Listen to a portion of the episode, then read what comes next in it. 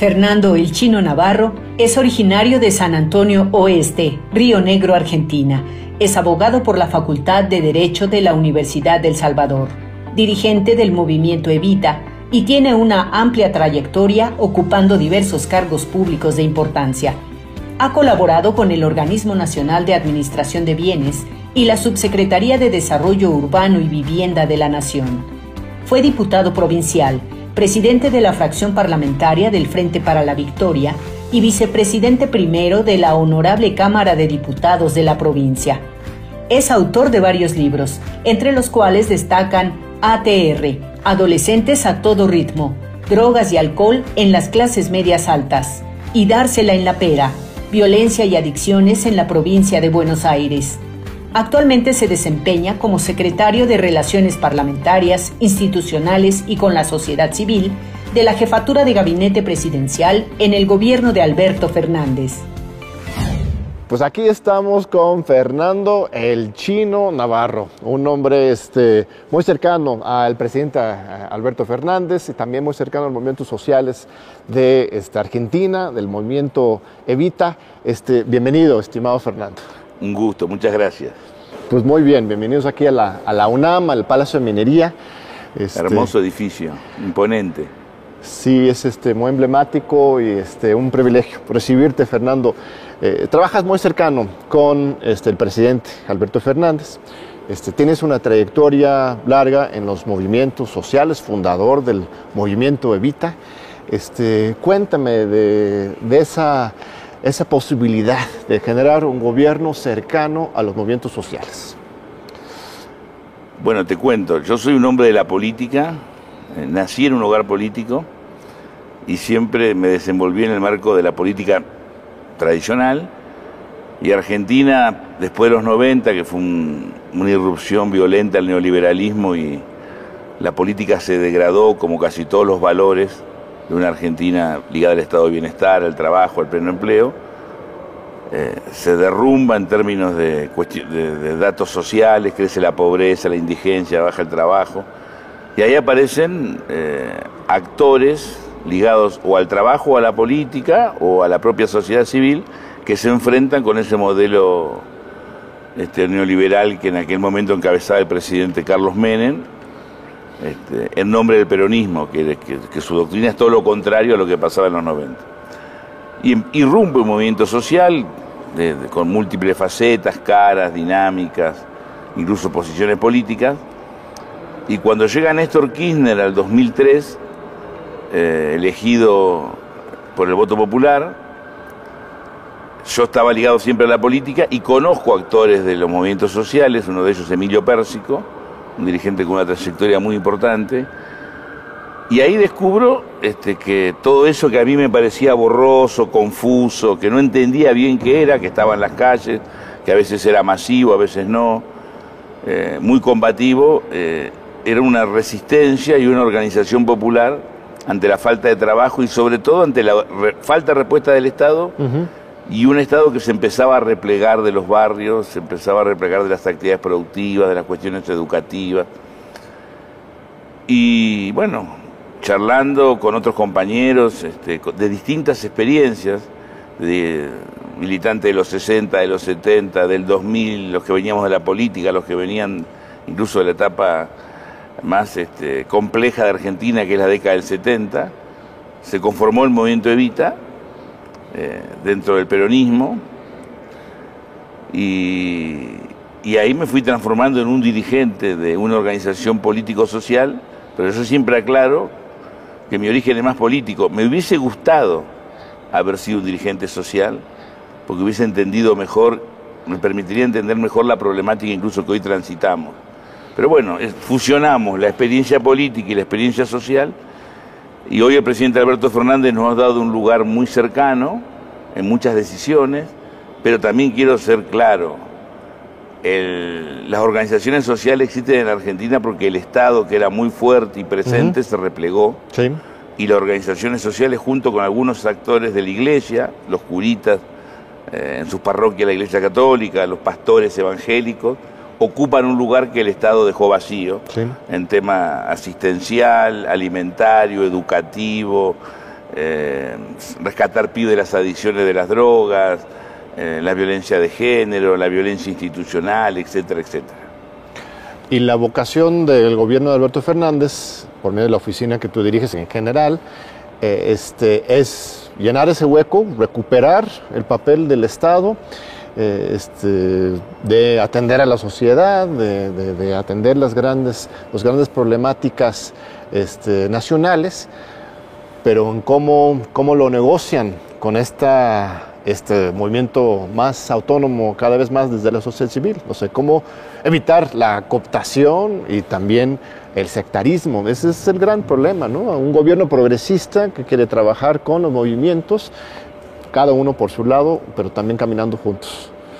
Bueno, primero, eh, analizar el gobierno de Alberto Fernández y Cristina Fernández de Kirchner es muy difícil porque llegamos el 10 de diciembre del 2019 con un país eh, dinamitado, con una pobreza cercana al 40%, con una caída de, la actividad productiva los últimos dos años, con un endeudamiento irracional del gobierno de Macri y sobre todo el accionar del propio Fondo Monetario. Y después llegó la pandemia, con lo cual nosotros este, tuvimos que casi improvisar una gestión porque no sabíamos lo que era la pandemia, fuimos aprendiendo sobre la marcha, priorizando la salud y simultáneamente tratando que la economía no se hundiera más. O sea que todo esto fue un proceso que no, nos permitió ordenarnos mucho. Y en mi caso, en la tarea que realizo en, el Ejecutivo junto al presidente, junto al entonces jefe de gabinete Santiago Cafiero, hoy es jefe de gabinete Juan Mansur, que viene de gobernar la provincia de Tucumán, eh, siempre estuvo eh, ligada a estar cerca de los movimientos sociales, para que a su vez ellos pudieran meter sus problemas dentro del Estado y juntos ir encauzándolos. Esto tenía que ver desde el plan detectar, que era recorrer casa por casa para ver la situación de cada vecino, de cada ciudadano en cuanto a la temperatura, si el virus había entrado en el, en el barrio, en esa casa, cómo prevenir. Eh, eh, funcionaron en Argentina en algún momento 15.000 comedores populares. 15.000 comedores populares no son 15.000 comedores en lugares cómodos, confortables, a veces sí y otras veces bajo un árbol, bajo una chapa, bajo la humildad de una casa que solidariamente los dueños prestaban para que allí se diera de comer a 500, 600 personas todos los días. Y luego tratando de no caer en la lógica de la confrontación por la confrontación. Este, nosotros entendemos que las diferencias son lógicas en la democracia, pero que hay que buscar la forma de buscar soluciones. A veces nuestro pueblo está cansado de la pelea dialéctica de la política, donde parece que lo único que les va bien es a los políticos, y poner la misma energía en discutir, pero buscando soluciones, hacer, hacer, resolver en los problemas cotidianos que tienen que ver con la pobreza, que tienen que ver con la inseguridad, que tienen que ver con un Estado más eficiente. Entonces, en esa tarea eh, es un aprendizaje para nosotros porque la, tesitura del movimiento Evita y de otras organizaciones, hay muchas organizaciones sociales, Barrios de Pie, la CCC, eh, Movimiento de Trabajadores Excluidos, La Dignidad, y soy injusto porque me olvido de muchas organizaciones hermanas, todas importantes, porque algunas podemos ser más grandes en términos numéricos, pero también la calidad a veces compensa la cantidad, y a veces donde hay cuatro personas que dicen que es chiquito, es imprescindible para ese barrio, para esa esquina, para esa cuadra, esas cuatro personas que trabajan solidariamente. Tratamos de meter los problemas dentro del Estado para que junto con los funcionarios y la estructura del Estado el problema lo resuelva, no que lo deje afuera como algo que no tiene solución. Este, es muy fácil a veces, después de tantos años de decadencia, resignarnos que no se puede resolver. Solo queremos que todo se pueda resolver. Ahora, en las elecciones intermedias, hace unas semanas, este, este, la ciudadanía emitió un voto pues, de castigo, bueno, de crítica, por lo menos. Es natural, ¿no? Todas las elecciones intermedias, aquí también en México, perdió apoyo eh, este, Morena, el gobierno oficialista. Eh, este, me llamó mucho la atención el discurso del presidente Fernández, que, también es amigo, colega, lo hemos tenido aquí en, este mismo programa. Eh, este, una autocrítica pues muy transparente, muy, honesta, me pareció, no, intentando estimular de que la derrota relativa había sido victoria, sino reconociendo que la población estaba enviando un mensaje y que él estaba determinado a escuchar ese mensaje y cambiar, cambiar la manera de, gobernar y relacionarse con su, con su pueblo. Eh, este, ¿Cuáles son algunas de las nuevas líneas que están trazando y, cuál es la autocrítica donde parte? Qué, es lo que ha fallado y qué es lo que están haciendo para atenderlo? En esta sociedad tan compleja, ¿no? de, de las redes sociales, de, de la comunicación en tiempo real, de las fake news, de, de, la dinámica de lo que pasa a semejante velocidad, hace que a veces sea difícil encontrar una o dos causas, son múltiples las causas, para votar en contra o a favor. La mayoría de nosotros estábamos convencidos que se ganaba la elección. Sí. Pero lo, lo, sorprendente con algunos datos que indicaban que había problemas. Viste, cuando vas en un auto por la carretera y decís, bueno, llegamos a Guadalajara a tal hora. Pero te, empieza a marcar la lucecita que tenés problema de aceite, sentís que una goma está baja, el embrague te hace, te hace ruido, pero sin embargo vos tenés el optimismo que vas a llegar a las 18 horas y resulta que a mitad de camino el auto se para. Eh, y era obvio, si te estaba indicando la luz, la goma baja, el embrague.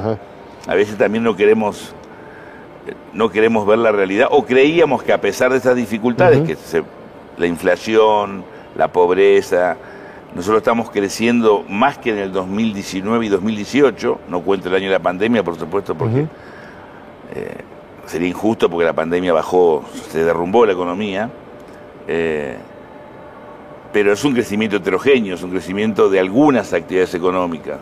Argentina, igual que México y todos los países latinoamericanos, está muy ligado al servicio, muy ligado al turismo, muy ligado a la gastronomía, eso no estaba, no estaba funcionando, con lo cual crecía un sector y otro no, pero nosotros creemos que con ese crecimiento heterogéneo, más la ayuda del Estado, más la vacunación, podíamos, a pesar de esa luz roja, de la goma baja y del problema del embrague, podíamos ganar. Sin embargo, eh, coincido que fue muy alentador para mí escucharlo al presidente esa noche, Alberto Fernández, primero no enojarse, porque uno a veces se enoja, no saben votar, no nos entiende, este, buscase enseguida una conspiración, que los medios de comunicación, que obviamente inciden, no voy a ser ingenuo, sino que se hizo cargo, hemos cometido errores, tendremos que corregirlo, vamos a escuchar, cosa que está haciendo y vamos a seguir haciendo. Pero a, esto, a, todas estas cuestiones que yo te mencionaba, inflación, pobreza, situaciones de inseguridad, este, yo le asumo, no digo que sea la causa más importante, pero le sumo que no tuvimos la cercanía, no fuimos un gobierno cercano en, su, en sus ministros, en sus secretarios, en, en, todos los responsables institucionales, sean de ejecutivo, legislativo o los principales dirigentes, de la problemática que vivía cada vecino. Si vos sos dueño de un bar y cerraste, yo te ayudo desde el Estado, pero allá a la distancia, y vos entras por internet, te comunicás, y más o menos la solución sale, pero vos, tu negocio está cerrado y la solución es un paliativo, no es una solución definitiva. O te ayudo a pagar el salario, o tenés un crédito con tasas muy bajas, o, la vacunación, la política de prevención, pero no está la posibilidad de que vos dialogues con alguien del Estado, del gobierno, y le puedas incluso cuestionarnos, enojarte, reprocharnos, y que yo te pueda escuchar y o te doy la razón o no, pero vos sentís que hay una escucha honesta, genuina, que a mí me preocupa tu problema. Eh, si bien obviamente es muy difícil contactarte con millones de personas, sí se, cuando se percibe una tendencia de que hay una preocupación genuina por la problemática de la sociedad, es decir, porque la tenemos, pero a veces no parece, porque lo que trasciende es la pelea de un grupo con otro, una declaración que dijo esto, que quiere ser, que va a ser candidato, que las encuestas y, se habla más de la política que de los problemas de la ciudadanía, la ciudadanía te ve lejos. Yo creo que ahí nosotros debemos corregir mucho la cercanía y después ser más rápido y eficiente en la resolución de problemas de un Estado que es muy lento, y yo digo, no, pero te resolví el problema. Y vos me decís, sí, pero tardaste cuatro meses. Y para vos cuatro meses es una eternidad, y a lo mejor para mí cuatro meses es rápido. Pero yo estoy de este lado, y vos estás con tu comercio o con tu problema sin resolver de salud y los tiempos no son distintos. Y es un efecto de la misma cuarentena, la pandemia. Nos este, estamos encontrando a través, a través de las pantallas, nos estamos aislando.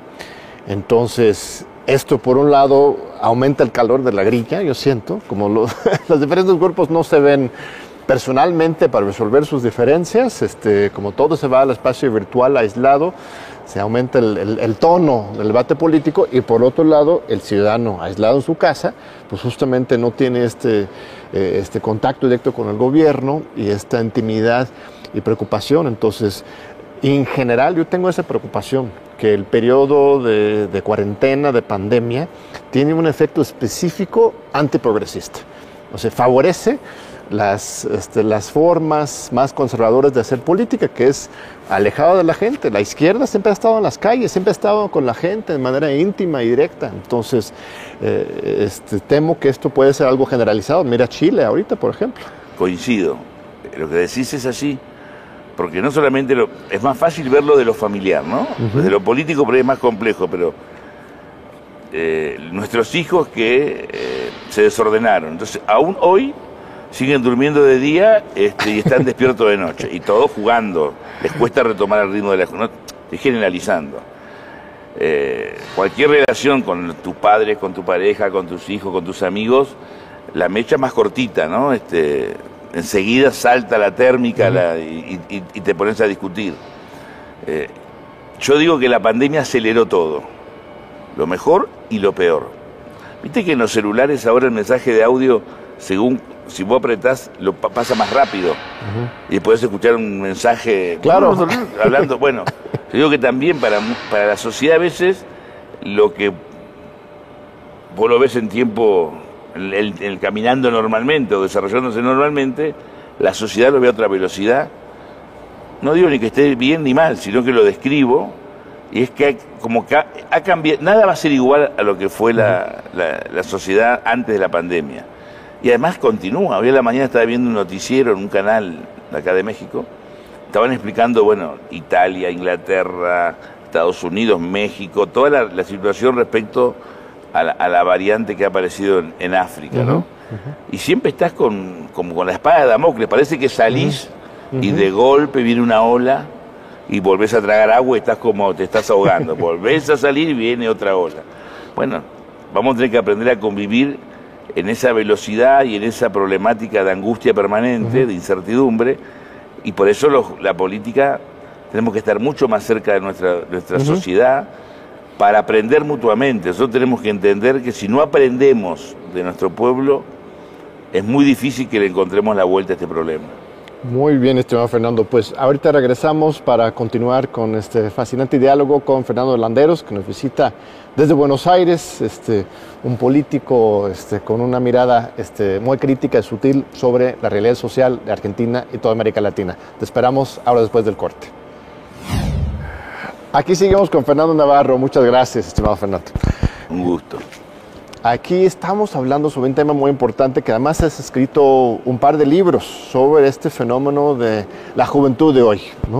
Un libro le pusiste ATR, ¿no? A toda velocidad, a toda rapidez. ¿O qué es ATR? Es una expresión de los chicos. Primero escribimos un libro que era Dársela a la pera. Todas las expresiones que usaban los chicos. En fin de los 90, principio del 2000, aparece el fenómeno de chicos adictos yo lo, veo primero en los barrios más humildes del Gran Buenos Aires, pero se da en casi todo el país. Y hicimos una, más que hacer una investigación, acompañamos la organización de un grupo de madres que llevaron adelante una lucha contra el Paco. El Paco era como un algo parecido al crack, ah, todo el residuo de la droga que se utiliza luego para, este, en un proceso se comercializa muy económico y y los chicos consumen y le hace mucho daño. Y desarrollamos toda una, política de acompañamiento, de denuncia con las madres que luchaban contra el Paco, y ahí fue surgiendo toda una experiencia que se expresó en un libro que se llamaba Darse a la pera, porque los propios chicos decían, este, usaban esa expresión. ¿Y qué significa para los mexicanos? Y golpear, darse una trompada, ¿viste? Una, ah. piña, este, un golpe, como fuera un boxeador que te golpea acá en la mandíbula. Y lo que has documentado es que incluso el alcohol es este, el primer paso hacia estas drogas y un problema social general. Claro, porque nosotros pensamos en el Paco, pensás en la cocaína, pensás en las pastillas este, que se compran sin receta. Y descubrimos que el 90, más del 90% de los chicos ingresan por el alcohol. Eh, que por supuesto el Paco y las demás drogas son peligrosas, pero que lo que ayuda y potencia cualquier tipo de relación con la adicción es el alcohol.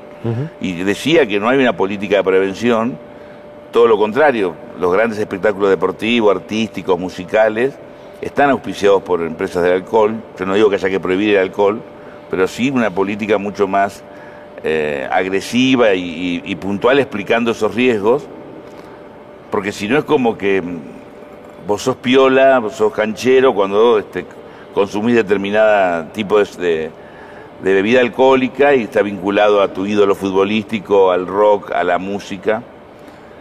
Y, no, nos damos cuenta que detrás de eso está la adicción.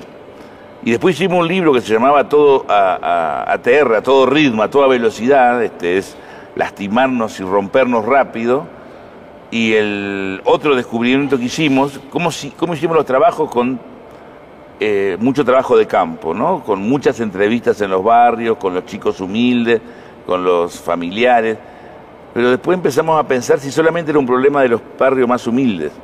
Y en, a todo ritmo, en ATR, hablamos con chicos de clase media, de clase media alta, que viven en countries, en lugares muy este, económicamente muy, muy poderosos, y también tienen el mismo problema que los chicos más humildes, que es este, la incertidumbre, la distancia con los padres, la falta de diálogo, la falta de certeza. Unos no terminan el colegio y otros sí, pero como que hay un futuro un poco incierto y sombrío, y como que escapan y se evaden o con la droga o con el alcohol. Son dos trabajos muy importantes que además, gratamente luego nos enteramos que en muchas universidades de, Argentina, incluso de América Latina, son utilizados como textos para complementar carreras y estudiar y aporte para los docentes y los estudiantes. Hay una crisis social en Argentina, bueno, en todo el mundo, pero hoy, sobre todo a partir de la pandemia, si hay una gran población en pobreza, eh, este, que les faltan alimentos, eh, este, hasta qué punto es una realidad la desigualdad y la crisis social en Argentina hoy. No, Argentina está viviendo una situación muy grave porque tenemos una pobreza estructurada, consolidada, que nos va a costar mucho bajar, pero que debemos bajarla. No podemos acostumbrarnos a convivir como algo natural con 40% de pobres. Y creemos que la forma de salir de la pobreza, sin desmerecer las políticas sociales que se desarrollaron en las últimas décadas, en el gobierno de Cristina Kirchner se hizo la mayor transferencia de dinero del Estado a los sectores más humildes y nosotros lo reivindicamos. La UACHE, por ejemplo, que es eh, el aporte universal a la asignación universal a las madres que, tienen chicos menores, con la, eh, contraprestación de que debe ir al colegio y vacunarse todo el plan sanitario de prevención. Y toda esa política, igual con, con muchas personas de tercera edad que nosotros reivindicamos, esa inversión social que es muy importante, debemos generar una inversión similar, productiva, para generar trabajo. Porque un plan social eh, es bienvenido y lo podemos aplaudir y reivindicar, pero no puede ser una política para siempre cuando tenés eh, millones de argentinos sin trabajar o trabajando en la informalidad. Y en Argentina surgió, como ha surgido en toda América Latina, lo que nosotros llamamos la economía popular. Claro caminando en algunas este, calles de México uno ve la vitalidad que tiene acá la economía de decenas de, miles de mexicanas y mexicanos que venden sus productos, ya sea alimento, eh, ropa, eh, ropa tradicional o, todo, o, gente que canta, este, todo tipo de servicio que muchas veces transita la informalidad, donde el propio trabajador es su propio patrón y determina su horario y su forma de trabajar. Bueno, eso que, es muy común en América Latina, en Argentina se ha multiplicado con mucha fuerza en la producción de alimentos, en la industria textil, en el buen vivir respecto a, limpieza de barrios, ecología, economía del cuidado, y creemos que hay que institucionalizarlo con eh, un, trabajo que pasa a ser un empleo, que haya un empleador con un salario digno, con derechos, con créditos, porque si no hay trabajo la sociedad no se organiza. Y es un debate dentro de nuestra fuerza política y dentro de nuestra sociedad, donde sí ya se ha avanzado mucho respecto a que el trabajo es la salida. Hay una gran coincidencia incluso de distintas ideas políticas que hay que trabajar para salir que se ordena. Pero bueno, siempre es más fácil decir las cosas que hacerlas, sobre todo nosotros estamos negociando con el Fondo Monetario el irresponsable préstamo del presidente Macri con el fondo. Te iba a preguntar sobre ese tema, este, ya, ya está resuelto esto de la, enorme deuda, bueno, es una cuestión histórica, Argentina siempre ha estado este, muy sometida por algunos gobiernos al FMI, ¿Es, es, ¿ya ves una ruta de salida?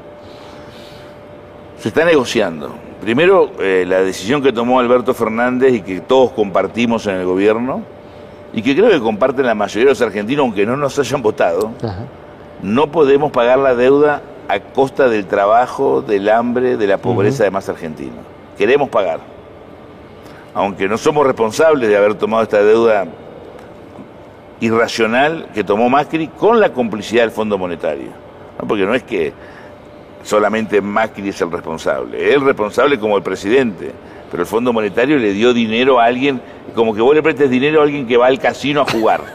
sí, es buen Entonces, después tenés que hacerte cargo que le diste plata a alguien que iba al casino a jugar este, todo a, un número y perdió.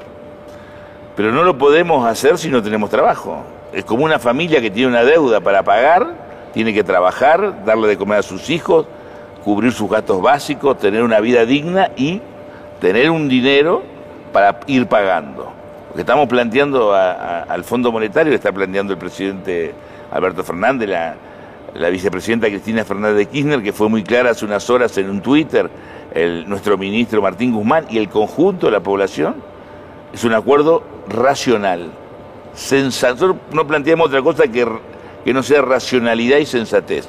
Por supuesto, y la firmeza de defender los intereses de nuestro pueblo, no los intereses del fondo. Sí. Aquí en México el presidente López Obrador tomó una posición muy tajante y radical, fue muy criticado por algunos sectores de que en el contexto de la pandemia este, no contrató ninguna deuda adicional. Este, él este, pues hasta lo comparaba con una especie de droga, ¿no? Es muy fácil en un momento de, de crisis este, tomar tu inyección para salir al paso, pero después el gobierno y la sociedad en general termina este, lamentando porque uno se va encadenando a estas, estas instituciones. Y, en un momento dado, Argentina sí se había liberado, ¿no? Este, con Axel Kisilov, que también estuvo aquí en la, UNAM hace unos años, este, se logró esta independencia temporal que luego volvió, ¿no? Pero sí, sí hay esa esperanza, pues, de que podrán lograr esa independencia financiera. Con Néstor Kirchner en el 2005-2006, eh, principio del 2006, nosotros cancelamos nuestra deuda con el fondo, con recursos genuinos, y nos quedó pendiente algunas este, deudas con acreedores privados que luego se conformaron los fondos buitres y no pudimos terminar de cancelar porque hubo una actitud del Poder Financiero de, complicarnos la vida al gobierno de Cristina Fernández de Kirchner. Pero, y luego Axel negoció con el Club de París, Axel Kisilov, nosotros queremos pagar, repito, pero no se puede pagar con más amplia. Si tenemos 40% de pobres, no puede ser el resultado de nuestro acuerdo que a fin del, año que viene vamos a tener 43% de pobres. Es decir, la pobreza tiene que ir a la baja, la inflación tiene que ir a la baja, los salarios tienen que ir a la alta. Ese es el desafío. Este, hay algunos, eh, alguna información, yo trato de ser muy prudente, primero porque estoy, si bien estoy en un país hermano, no estoy en mi país, tampoco soy funcionario del área de economía, pero hay un moderado optimismo de que estamos logrando un acuerdo que nos va a permitir tener un importante periodo de gracia para poder volcar nuestros recursos a reactivar, invertir desde el Estado junto con la actividad privada, trabajo, eh, inversiones que generen más producción, más desarrollo. Argentina alguna vez fue un país este, que marcaba el camino en su región con una industria liviana y una industria pesada de primer nivel y con 5% de pobres y 5% de desocupados. Entendemos y no somos necios, el mundo cambió, ese estado de bienestar se fue evaporando. Pero nosotros creemos que pensando en una América diversa, morena, indígena, con acuerdos este, de largo plazo con México, con Brasil y con cada país hermano de la región, podríamos pararnos mucho mejor en el, en el ámbito global para buscar nuestro lugar y ayudarnos sin perder nuestra identidad ni nuestros intereses, pero buscando un interés común. Eh, algo demostró la pandemia, la crisis de liderazgo mundial no tiene precedente, ¿no? ¿no? No ha habido una reacción de los grandes líderes mundiales mancomunadas, ni siquiera, no digo una, una reacción de héroes, ni siquiera defensiva para cuidar la salud del mundo. Claro. Sí, un abandono total de los países más este, pobres, ¿no? estos mecanismos del COVAX y de otras este, reuniones de vacunas ha dejado a, eh, pues no han funcionado pues para compensar esta desigualdad en, el mundo. En América Latina pues tenemos esta posibilidad, ¿no? Ahora con México, Argentina, pues, eh, Alberto Fernández vino a México aún antes de tomar posesión, después de las elecciones, lo recibimos aquí mismo en, la UNAM, una conferencia magistral este, hermosa aquí en, el antiguo colegio de, San Ildefonso, también de, la UNAM. Y, este, y esta unión por las vacunas, ¿no? también entre Argentina y México, pues puede ser un ejemplo. Si ahorita Colombia, Brasil, Chile eh, se va generando una unidad latinoamericana, esa es la salida, ¿verdad? En lo personal, el presidente Alberto Fernández tiene un gran cariño por México y particularmente por su presidente Manuel López Obrador. Y nosotros también tenemos históricamente un reconocimiento. México siempre fue una tierra de, acogimiento, de refugio, tantos golpes militares, tanta violencia, y México siempre fue una, casa que nos abrió las puertas. Y los argentinos no nos olvidamos, además de, tantas cuestiones comunes que nos unen junto con otros países de la región. Pero en este momento el, liderazgo de López Obrador respecto a la ética, respecto a, la lucha contra la corrupción, eh, que tanto daño le ha hecho a nuestra política, ¿no? Ese, esos eh, consecuencias del neoliberalismo, ese individualismo salvaje donde el político piensa más en sus intereses, sus aspiraciones que en los intereses comunes o en el bien común. Eh, y esa cercanía que yo percibo, lo digo con mucha modestia porque no soy un conocedor de la realidad de México, pero estando ayer en un barrio, ahí en el tanque, en un barrio popular de México, hablando con los vecinos, eh, hablan con, un, con mucho cariño del, presidente y lo sienten cercano. Y eso es muy importante, como un paso que a veces en los focus, en las encuestas, en la alta política no se ve, pero que la cercanía, la sensación de cercanía entre la base social, entre el pueblo, que es lo mejor que tenemos, y nuestra dirigencia es clave para cualquier tipo de contrato de resolución de problemas que tienen tantas décadas y, nos generan tanto sufrimiento, ¿no? Ahorita vamos a un breve corte para seguir después con este fascinante diálogo con Fernando Navarro, este, que nos visita desde Buenos Aires, un político con un ojo pues, muy fino hacia la política de su país y de toda América Latina. Te esperamos. Aquí seguimos con Fernando Navarro, muchas gracias. ¿Por qué te dicen el chino? Eh, yo de pibe militaba en un partido llamado Partido Intransigente, que es un desprendimiento de la Unión Cívica Radical. Me encanta el nombre, ¿eh? el Partido Intransigente. Mi papá me decía, pero si la política es diálogo, acuerdo, consenso, y ustedes ya arrancan siendo intransigentes, no se van a poner de acuerdo con nadie. No, pero una actitud de su líder, que era don Oscar Allende, un hombre muy querido, muy honesto, que tenía una, una posición muy dura contra el imperialismo, y él era intransigente con el imperialismo y lo que nosotros decíamos en aquella época, la oligarquía nativa. Y en una asamblea, no en un salón tan lindo como este, que es hermoso, pero en un lugar muy grande, éramos dos grupos, un grupo, allá en Argentina decimos Nacampop, Nacional y Popular, y otro grupo de queridos compañeros más socialistas, más este, ligados a, a, las historias de izquierda argentina, que son muy ricas, debatíamos. Y yo había hablado, y de, los chicos que estábamos con diferencias, me decían que se calle ese chino, callate, chino, chino, como un insulto. En vez de decirme negro o indio, me decían chino. Y los compañeros que estaban conmigo se habían enojado. Digo, no, no, me gusta que me digan chino. Digo, deja que me digan chino. Entonces empezó como, como un insulto, un agravio. A mí me gustó y me quedó chino, y hoy todos me dicen chino. Vos me decís Fernando en la calle o Navarro, y yo no me doy vuelta. Si me decís chino, me doy vuelta. Oye, pero eso es un tema muy importante porque ahorita hay una situación muy delicada. Washington está queriendo condicionar su este, apoyo a la unidad latinoamericana a que los latinoamericanos nos compremos su pleito con los chinos. Es muy claro cuando América Latina y sobre todo en el sur se ha distinguido por su apertura, ¿no? su, multilateralismo. México también tiene acuerdos de comercio con todo el mundo. Si bien el Tratado de Libre Comercio, el, el, el TEMEC nos amarra a la economía de los Estados Unidos, también en México tenemos que ser multilateral. ¿Cuál ha sido el, papel de los chinos, de los rusos este, en, esta búsqueda de soberanía este, desde Argentina a América Latina?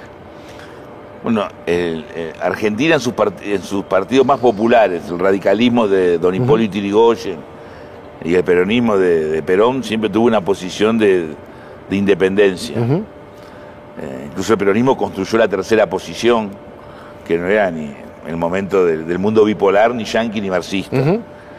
Y poder negociar con uno o con otros en función de los intereses nacionales. Y don Hipólito Yrigoyen eh, desarrolló una política que nuestro gobierno aún seguimos, los, gobiernos con tradición popular y democrática, es de la no injerencia en los problemas de, otras naciones hermanas, de no, meternos, no inmiscuirnos. Y obviamente, viviendo en América, eh, sería una, una, torpeza tener una relación de confrontación con Estados Unidos. Pero tampoco es justo ni razonable que Estados Unidos pretenda determinar nuestra política, sobre todo en el marco de la pandemia este, Rusia fue muy generosa con Argentina y con otros países de América Latina con el aporte de la vacuna Sputnik, que a nosotros nos dio una gran posibilidad de vacunar a millones de argentinos y, dar una gran pelea al coronavirus. Y China, no de ahora, de hace mucho tiempo, tiene una relación este, importante con créditos y con construcciones de obras muy grandes en Argentina. Pero además, hasta es un contrasentido, porque Estados Unidos tiene una gran política económica con China, pujan en, algunos, en algunas cuestiones, se pelean, pero resulta que después llegan a acuerdos muy grandes este, y quieren que nosotros tomemos partido de esa pelea que es de ellos. Así es. Entonces me parece que, así como ustedes, con, mucha dignidad, estando tan cerca de una potencia como Estados Unidos, desarrollan esa política autónoma, independiente, de donde primero están los intereses de México, creemos que Argentina y la región debemos juntos, si estamos en una posición común, todos los países de la región, priorizando nuestros intereses del sur del río Bravo, este, priorizando intereses propios, históricos, de, crecimiento, de acuerdo, de, acordar incluso posiciones geopolíticas maduras, razonables, responsables, pero siempre priorizando el bien común de nuestros pueblos. Claro. Eh, uno espera, por eso incluso cuando se dio la elección de Biden con Trump, uno, yo digo, si yo viviera en Estados Unidos sería demócrata, no, no, me imagino militando con los republicanos. Pero me parece que ellos deben entender que, los demás países tenemos derecho a la autodeterminación. Que luchar por la independencia nos costó mucho, ¿no? México, Argentina y todos los países, no solamente de, este continente, sino del mundo. Así es, y luego la, la OEA, este no, no, se les olvida a, Almagro y los colegas de que ya no son el Ministerio de las Colonias. a ver, pero la cuestión ideológica argentina a mí siempre me ha parecido muy fascinante. Mencionas el partido intransigente, me parece fascinante por la, claridad. Este, pero en general, todos de lo que nosotros consideraríamos de la izquierda son peronistas. Pero los peronistas no se consideran de izquierda, ¿verdad? estoy en lo cierto. A ver, cuéntame un poco de eso. Yo tuve el placer de, conocer a uno de los politicólogos y sociólogos más lúcidos de Argentina, eh, Torcuato Di Tella. sí.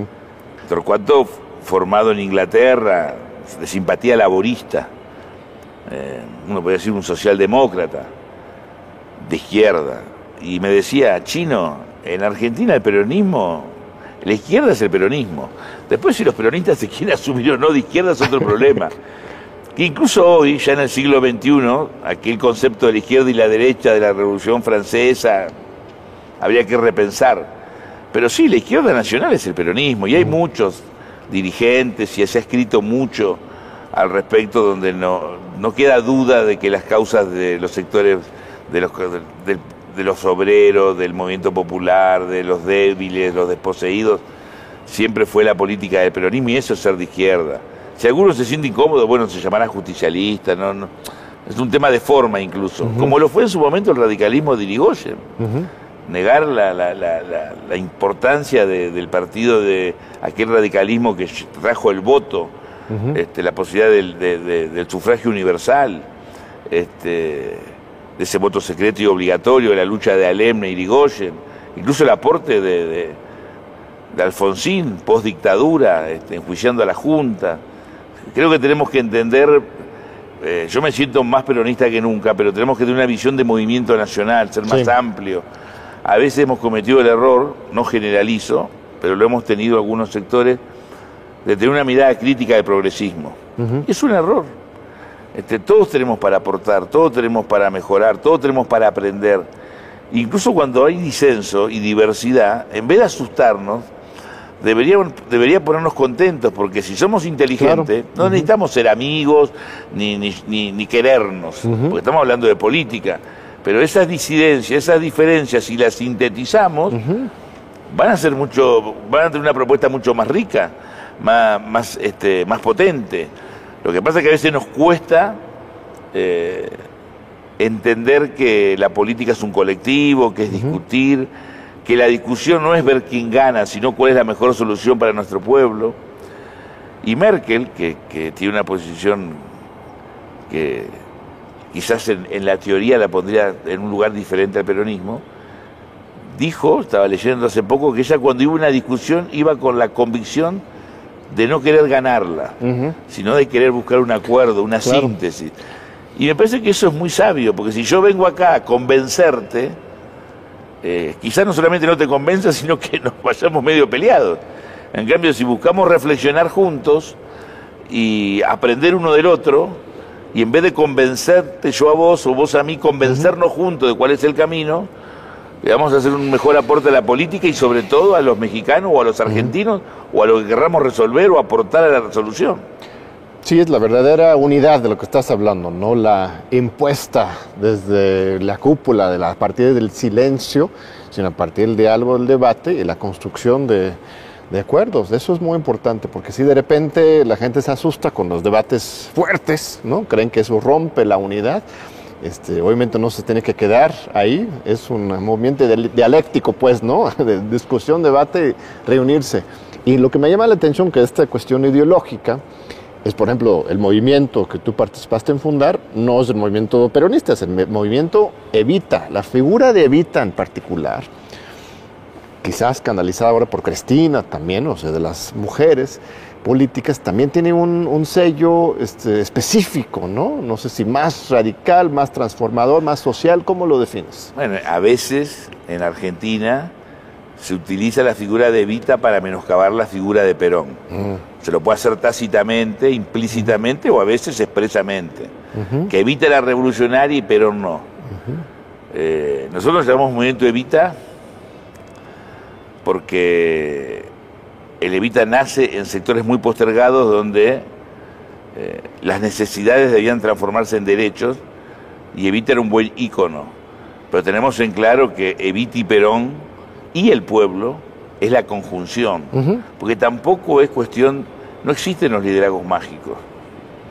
Uno se enamora de, cualquier presidente, de cualquier jefe, de cualquier líder, de cualquier conductor, pero si no hay un sujeto, si no hay un pueblo organizado, si no hay un pueblo que participa, las transformaciones quedan a mitad de camino. Churchill decía cuando le tocó encarar como primer ministro de la Segunda Guerra Mundial, que la guerra era demasiado importante para que solamente la resolvieran los militares. Yo parafraseando a Churchill digo, esta crisis, la Argentina, la de América Latina, la del mundo, es demasiado grave para que creamos que solamente la podemos resolver los políticos. Requerimos de mucha sociedad civil, en Argentina decimos comunidad organizada, eh, del protagonismo de nuestros ciudadanos, de los mejores, abrir, hay que abrir, hay que sacar la política del tupper, de la heladera, del lavarropa que está y ponerla. Por eso la pandemia puede tener un aspecto positivo, que nos dio vuelta Y la sociedad está viendo claramente lo que es la política y la política también está viendo lo que es claramente la sociedad. Si no caminamos hacia ese seno del pueblo, si no nos... Es como o te bañás en una pileta de natación o te bañás en el mar. Y tenemos que sumergirnos en el mar, que es la forma de poder encontrar la respuesta, pero con un pueblo activo, con un pueblo que te interpele, que te cuestione y buscar síntesis. Si no es muy difícil resolver los problemas en este siglo XXI donde no es menor que personajes como Merkel o Biden diga que es la crisis más grave de los últimos 75 años, después de la Segunda Guerra Mundial y la crisis más grave del mundo.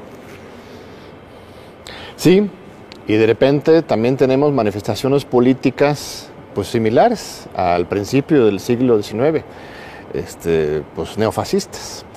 Eh, en Chile recientemente, este, en primer lugar en la primera vuelta, este, alguien pues, muy cercano a, Pinochet, ¿no? su familia, su, su, trayectoria propia.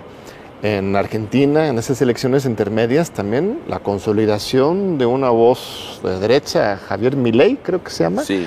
Eh, este, y más allá de él, lo que podría implicar esto con respecto a este, poder decir cosas que antes pues no eran aceptables ¿no? En, el consenso político. ¿Cómo, ves esta, situación?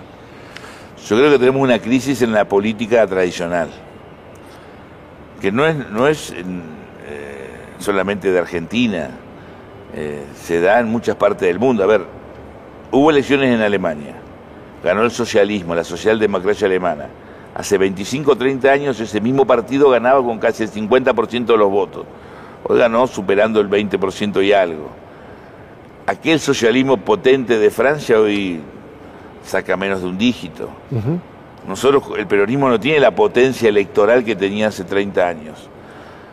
Por supuesto, la globalización, las redes sociales, la fake news, el rol de los medios, la, caída del estado de bienestar en términos globales, tiene que ver, pero también tiene que ver que nosotros hacemos política como hace 40 años y que además nos fuimos encerrando en la propia lógica de la política. Mi ley dice, eh, los políticos han conformado una casta, y te da mucha bronca que diga eso, porque uno cuando se, se mete a hacer política lo hace porque, le, porque tiene vocación, tiene ganas de servir, de resolver, pero a veces queriendo o sin querer, terminamos siendo una clase, que nuestra vida no va a la misma velocidad y con los mismos problemas que el común de la sociedad que además le pedimos que nos vote y nos acompañe.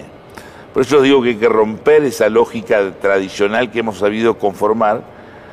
Y no hablo de intenciones, porque me consta que la mayoría de las políticas y políticos son gente de bien, pero también como en cualquier orden de la vida hay tipos despreciables, corruptos, que hay que correrlos, que hay que sacarlos.